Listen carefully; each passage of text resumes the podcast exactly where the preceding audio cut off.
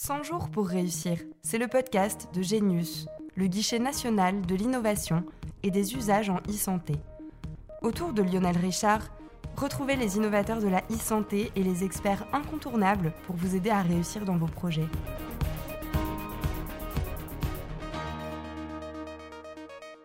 Bonjour à tous et bienvenue sur le podcast 100 jours pour réussir, le podcast à destination des innovateurs et entrepreneurs dans le numérique en santé, mais aussi de toute personne curieuse de ce domaine. Ce podcast est produit par Genius, le guichet national de l'innovation et des usages en e-santé. Dans cet épisode, nous parlerons du traitement des données dans la recherche et l'innovation en santé. Pour ce faire, nous recevons Alexandre Wenstock, pharmacien, cofondateur de EVA, une société d'études et de conseils en santé, il est également personnalité qualifiée à l'Assemblée générale du groupe d'intérêt public Plateforme des données de santé, plus connu sous le nom du Health Data Hub. Nous recevons également Emmanuel Bacry, directeur de recherche au CNRS et directeur scientifique du Health Data Hub.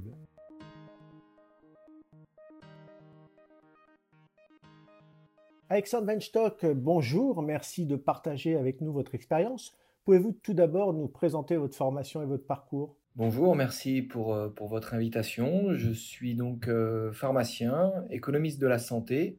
J'ai commencé ma carrière dans le conseil en économie de la santé et j'ai ensuite cofondé en 2005 euh, le, la société EVA avec Ludovic Lamarsal.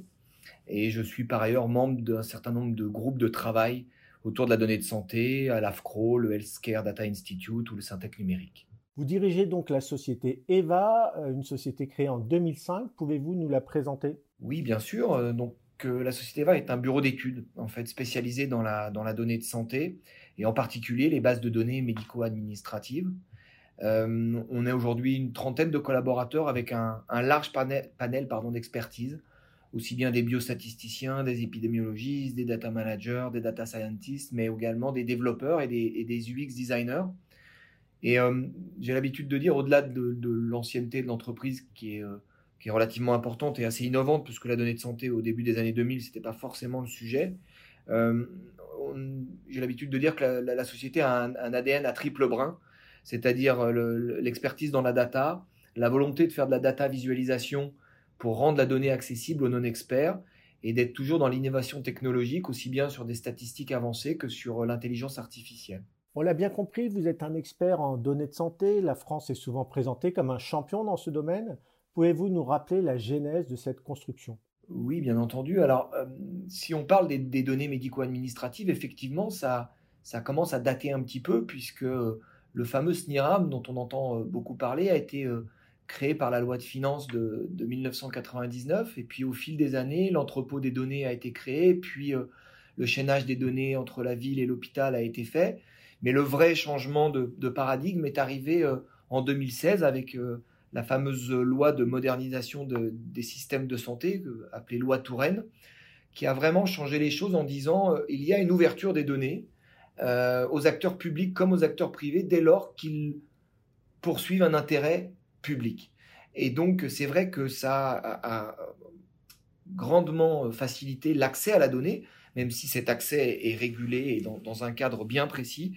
Mais il est, il est, vrai que ça nous a permis de travailler sur, sur ces bases qui ont euh, peu d'égal dans le monde, pour être euh, franc avec vous, parce que d'une part, euh, on a un système centralisé d'assurance maladie, et donc la base recouvre la quasi-exhaustivité des 67 millions de Français. Et donc c'est vrai qu'on a l'habitude de parler des, pays nordiques, mais on n'est pas du tout sur les mêmes tailles de population. Et euh, les accès dans des pays comme l'Allemagne ou l'Angleterre sont euh, sont pas forcément plus aisés que chez nous. Quant, aux États-Unis où, il y a des expériences et on travaille également avec ces données-là, eh bien, il y a un système public euh, Medicare, Medicaid, mais après plein d'assureurs privés. L'avantage de cette base de données, c'est qu'elle permet vraiment de travailler sur une pathologie, sur l'exhaustivité de, la population.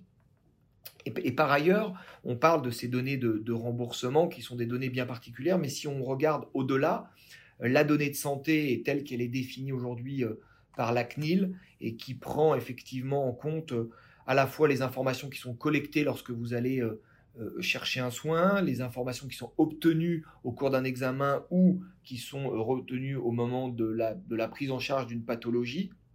Ces données-là aussi sont globalement des données de santé que l'on va retrouver au sein des registres, des études cliniques, des cohortes. Euh, et ces bases de données-là sont aussi complémentaires de ces fameuses bases de données publiques médico-administratives sur lesquelles on travaille.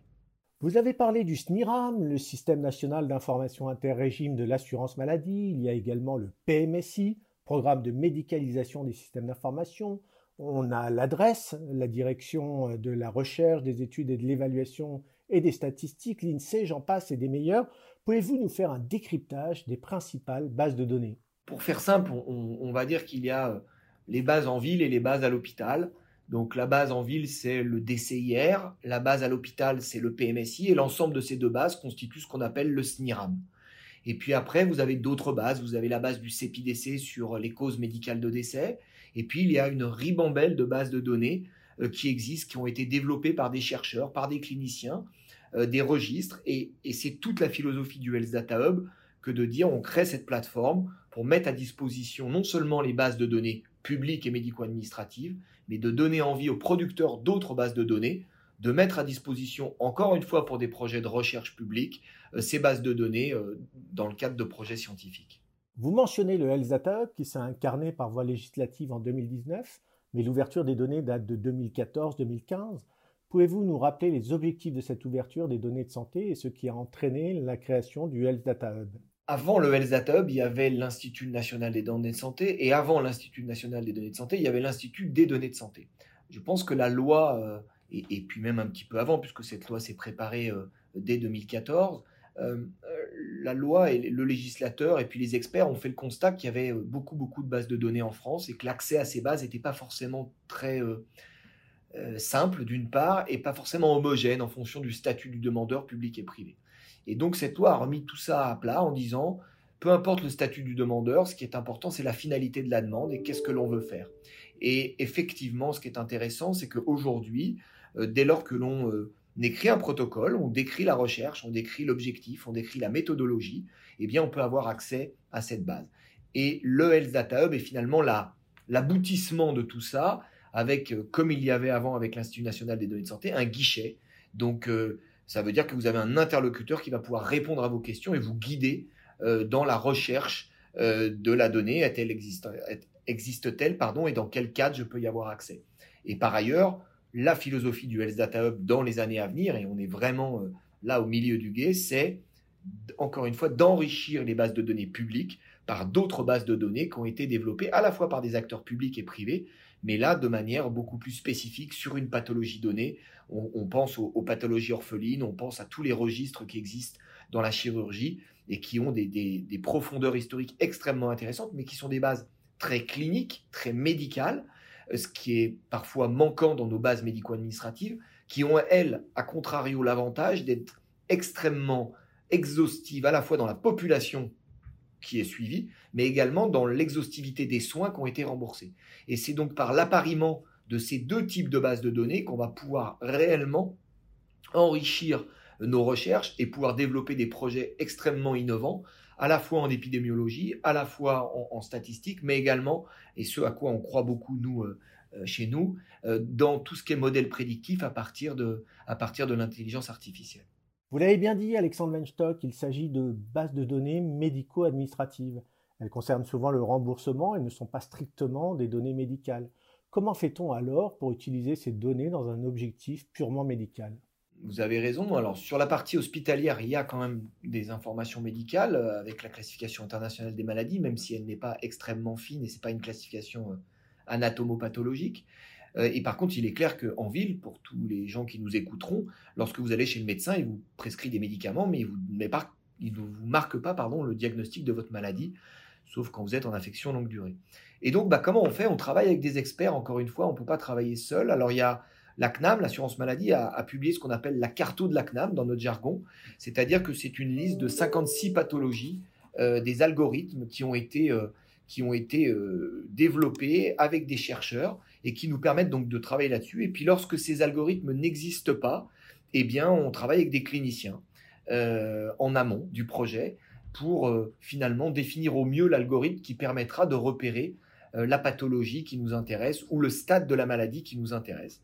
Et puis, euh, lorsque la base médico-administrative seule ne le permet pas, eh bien c'est là où on va faire ce qu'on appelle un appariement.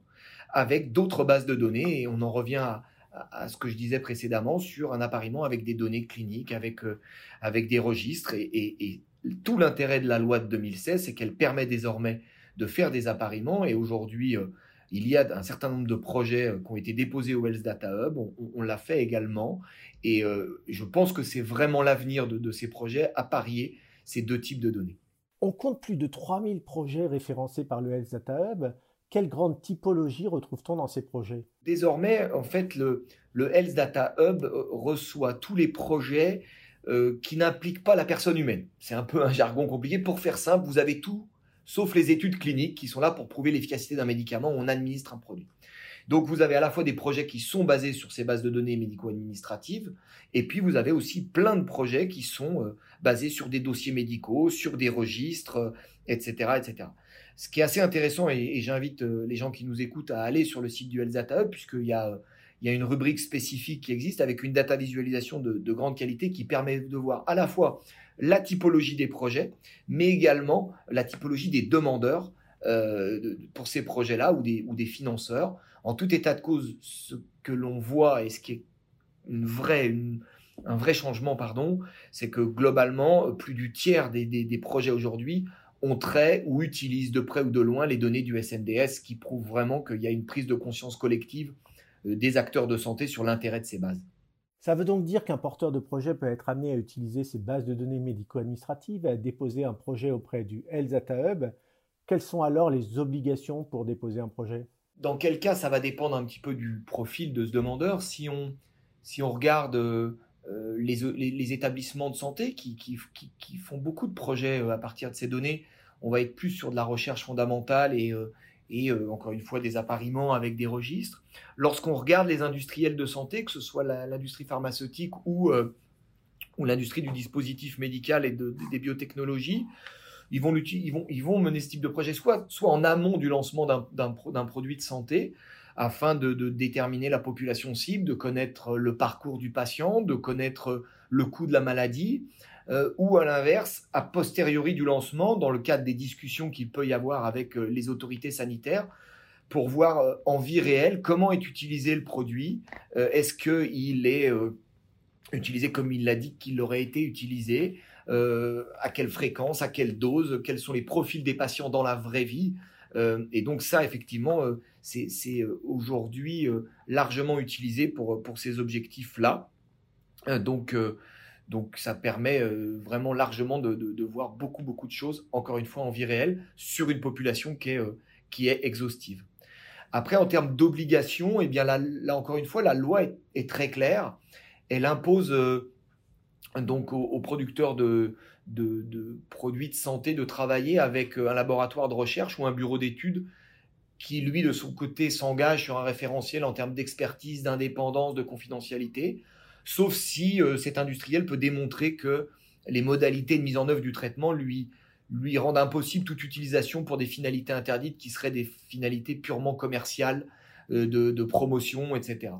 Dans les faits, depuis trois ans, on se rend compte que euh, l'ensemble des industriels préfèrent travailler avec des bureaux d'études et des laboratoires de recherche qui sont d'une part des experts de la donnée et d'autre part qui apportent un certain gage de, de qualité pardon, et d'indépendance sur les études et les résultats qui vont ensuite être fournis soit aux autorités de santé, soit aux soignants, soit même aux patients.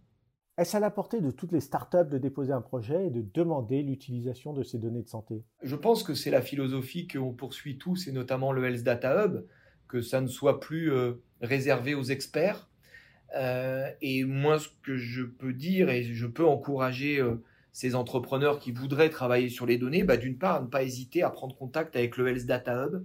Je crois que j'ai utilisé le mot tout à l'heure de guichet, c'est tout sauf péjoratif. Il y a aujourd'hui une équipe de gens extrêmement compétents qui sont là pour répondre aux, questions des gens qui n'y connaissent pas grand-chose. Après, une fois qu'on a dit ça, il y a comment concrètement on met en place une étude. Et là, je pense qu'effectivement, il est préférable pour ces, entrepreneurs, pour ces, euh, ces, gens qui sont dans l'innovation, eh bien de faire appel aux experts du domaine, euh, que ce soit des bureaux d'études, que ce soit des laboratoires de recherche, parce que euh, je pense que eux vont connaître sans doute la base de données qu'ils ont peut-être produite, mais après c'est un métier, le data management, etc. Et ce qui est assez intéressant, c'est qu'on a l'habitude de dire avec les ingénieurs dans l'équipe qu'aujourd'hui, l'ingénieur seul, il n'est pas grand-chose finalement, et que c'est vraiment le triptyque entre le data manager qui va décortiquer la data, le clinicien qui va la médicaliser, qui va lui donner tout son sens médical, et enfin l'ingénieur data scientist qui va lui l'exploiter. Et je reste convaincu que c'est ce triptyque-là qui permettra demain de développer des projets. Et je pense que les gens aujourd'hui qui veulent travailler sur la donnée, on doit travailler tous main dans la main. Pour conclure, quel conseil donneriez-vous à un porteur de projet qui voudrait travailler sur ces données de santé? Je pense que je viens de vous répondre précédemment, c'est-à-dire que, encore une fois, c'est euh, contacter les, experts. Aujourd'hui, euh, tous les experts et tous les bureaux d'études sont référencés sur le site du Health Data Hub, et encore une fois, le Health Data Hub est là pour les accompagner. Je, pense que quand on regarde dans le rétroviseur, il y a énormément qui a été fait en trois ans. Euh, quand je dis trois ans, c'est depuis la mise en place de l'INDS suite à la loi de modernisation de santé de 2016. Euh, bien sûr que tout n'est pas parfait, on peut encore améliorer les choses dans les délais d'accès aux données, mais quand on regarde, et avec l'expérience qui est la mienne depuis, euh, depuis près de 20 ans maintenant, le travail il est gigantesque et je pense que vraiment la France n'a pas à rougir de ses voisins européens, voire plus large. Et il faut qu'on capitalise tous là-dessus parce que la France peut vraiment être le, le leader de la donnée de santé euh, en Europe et dans le monde. Alexandre Weinstock, merci pour votre témoignage.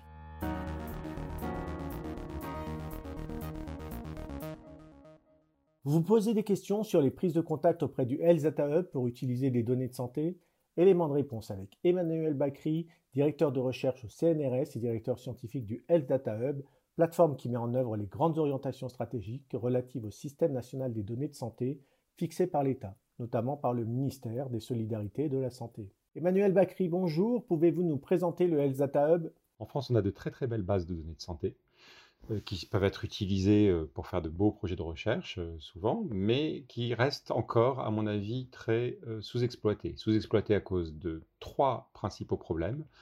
Tout d'abord parce qu'elles sont dispersées à travers énormément de centres. deuxièmement, parce qu'elles ont des gouvernances qui sont très hétérogènes et parfois extrêmement complexes. Donc ça peut être très difficile pour un chercheur ou pour une entreprise d'accéder à ces, bases-là. Et troisièmement, euh, parce qu'elles sont très peu interopérables. Or, euh, interopérables, ça veut dire quoi? Ça veut dire qu'on peut faire discuter les bases de données entre elles. Et on sait qu'à l'heure du big data, euh, oui, c'est bien d'avoir des très grosses bases de données, bien sûr. Grossir les bases, c'est bien, mais en fait, il y a quelque chose qui permet de les enrichir infiniment plus que simplement les grossir, c'est de les coupler avec des données qui sont de sources extrêmement euh, hétérogènes, extrêmement diverses. Voilà. Donc ça, c'est trois problèmes qui font que nos bases sont sous-exploitées, et le Health Data Hub est là pour essayer de répondre à ces, euh, euh, trois problématiques. En pratique, euh, ça se passe comment? Ben, En fait, on va publier un catalogue de grandes bases de données qui seront disponibles pour opérer de la recherche d'intérêt public euh, sur la plateforme du Health Data Hub. Donc en pratique, on va publier un catalogue de grandes bases de données qui sera mis à jour au fil de l'eau, donc de grandes bases de données qui seront disponibles pour opérer de la recherche d'intérêt public sur la plateforme du Data Hub. Bien sûr, dans, euh, parmi ces bases-là, la première base, je dirais, c'est la base historique du, SNDS, donc la base médico-administrative qui correspond à la base de la carte vitale et du parcours hospitalier.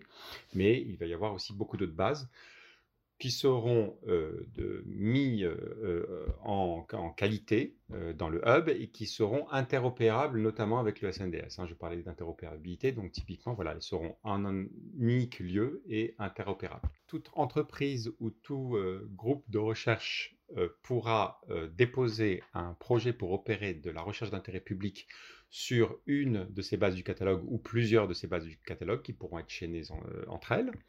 Ils vont déposer euh, ce, protocole de projet euh, au, au Data Hub qui jouera le rôle donc de guichet. Le guichet Data Hub va passer ce protocole à un comité qui s'appelle le CESRES qui va faire une validation de la qualité scientifique et éthique du projet. S'il y a avis favorable du CESRES, le projet euh, va être euh, envoyé à la CNIL qui donnera euh, un avis final. Si l'avis final de la CNIL est favorable, le Data Hub mettra en place un espace sécurisé sur la plateforme dans lequel uniquement les données qui seront euh, nécessaires à la conduite de ce projet-là euh, seront déposées. Espace sécurisé qui sera accessible à distance par les porteurs de projets pour opérer leurs euh, recherches. Quels sont les délais de mise en place de ces différentes étapes? Alors, les délais euh, ont déjà été beaucoup réduits par rapport à ce qu'ils pouvaient être euh, dans les dernières années et j'espère sont encore amenés à diminuer. Euh, le CESRES, lui, se réunit tous les mois. Donc, vous avez normalement, sauf si beaucoup trop de projets sont déposés, une réponse du CESRES au bout d'un mois. Vous pouvez avoir une réponse qui est défavorable, auquel cas le, le projet est bloqué vous pouvez avoir une réponse qui est réservée, donc euh, avec des, avec des remarques des membres du CESRES qui vont vous demander de faire des modifications au projet, dans quel cas vous avez un mois pour répondre à ces remarques et redéposer le projet, ou vous pouvez euh, avoir euh, un, projet qui est noté comme favorable tout de suite, auquel cas ça va être envoyé à la CNIL. À partir de là, la CNIL a deux mois pour formuler une réponse qui est potentiellement renouvelable, c'est un délai qui est renouvelable deux mois supplémentaires. Euh, donc jusqu'à 4 mois. Si vous n'avez pas de réponse au bout de 4 mois, c'est un oui implicite de la CNIL. Donc au bout de 4 mois, si vous n'avez pas de, réponse, il y a une réponse, qui est considérée comme implicite, comme euh, favorable. Et vous pouvez effectivement opérer votre projet. Et ensuite, eh bien évidemment, il y a le temps de mise à disposition des données dans l'espace sécurisé, donc le temps d'ouverture de l'espace sécurisé, de vérification euh, que vos méthodes d'accès seront conformes au, référentiel de sécurité. Hein. Euh, ça, c'est vraiment des choses qui sont très importantes et qui ça peut prendre un petit peu de temps, mais ça, ça va dépendre aussi de votre réactivité, de la réactivité du porteur de projet et euh, de effectivement euh, de la facilité à mobiliser les données. Normalement, si c'est des données du catalogue, elles seront facilement mobilisables parce qu'elles seront déjà dans le Health Data Hub. Quel conseil donneriez-vous à un porteur de projet qui voudrait traiter des données de santé pour la recherche? Premier conseil, bien comprendre de quelles données vous avez besoin pour opérer votre recherche. Donc ça veut dire qu'il faut quand même que vous connaissiez bien les données auxquelles vous allez demander accès et pas juste rêver en disant ah tiens euh, je, cette base a l'air bien, cette base a l'air bien et je vais mobiliser ces bases là et ça va me permettre de répondre je pense. Il faut faire une étude quand même assez poussée, sinon de toute façon même le CSRES ne laissera pas passer euh, votre projet. Vous devez montrer que vous connaissez bien les bases de données auxquelles vous demandez accès et qu'elles vont bien permettre de répondre aux questions que vous vous posez. Ça, c'est quelque chose de très important. Maintenant, euh, vous devez bien écrire votre protocole, bien sûr, de demande d'accès. Et pour cela, vous pouvez être aidé par tous les formulaires qui sont euh, accessibles aujourd'hui sur le site du Data Hub et qui vous expliquent bien toutes les étapes de ce processus de gouvernance jusqu'à l'accès effectif aux données. Donc je vous conseille de lire vraiment toutes ces étapes-là. Si vous avez besoin d'informations supplémentaires, bien sûr, le guichet du hub est à votre disposition pour échanger avec vous sur les espaces, sur les forums euh, de discussions euh, qui, sont disponibles. Euh, ne pas négliger le fait qu'une fois que vous avez l'accord CNIL, vous allez devoir définir un responsable de traitement qui, aura, qui, portera, qui portera la responsabilité pénale de potentielles malversations que pourraient être faites dans l'opération de votre euh, projet. Donc ça c'est quelque chose qui est important et donc notamment vous devez fournir un audit de sécurité sur, euh, les, sur les ordinateurs qui auront accès dans le cadre de votre projet à la plateforme sécurisée du Health Data Hub. Et donc ça, il peut y avoir des, gens qui sous-estiment cette étape-là, mais on vous accompagne aussi là-dessus.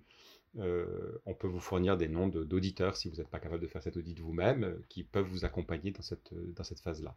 Mais c'est vraiment très important. Mais mon conseil avant tout, c'est identifier réellement quelles sont les bases qui sont nécessaires euh, pour répondre aux questions que vous vous posez et quel est le périmètre de ces bases dont vous avez besoin. Si vous avez besoin d'informations du SNDS, ne dites pas du SNDS historique, de la base de médico-administrative, ne dites pas dans votre protocole, je veux tout le SNDS, bien sûr.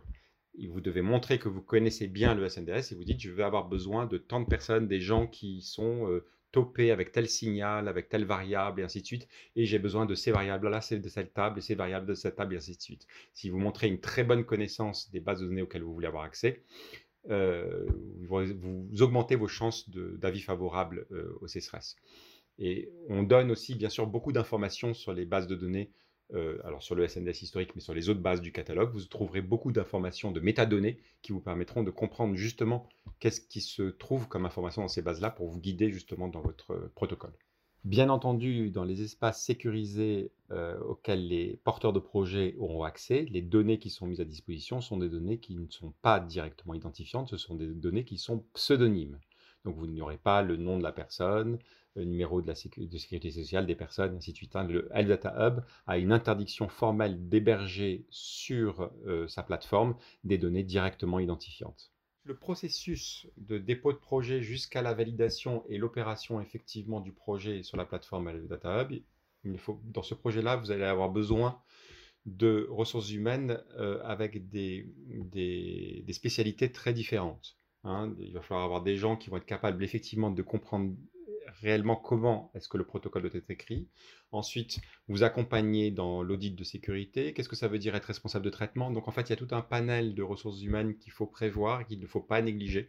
On a vu beaucoup de projets en fait euh, être extrêmement ralentis, voire euh, euh, ne, pas aboutir à cause de manque de bonnes ressources humaines.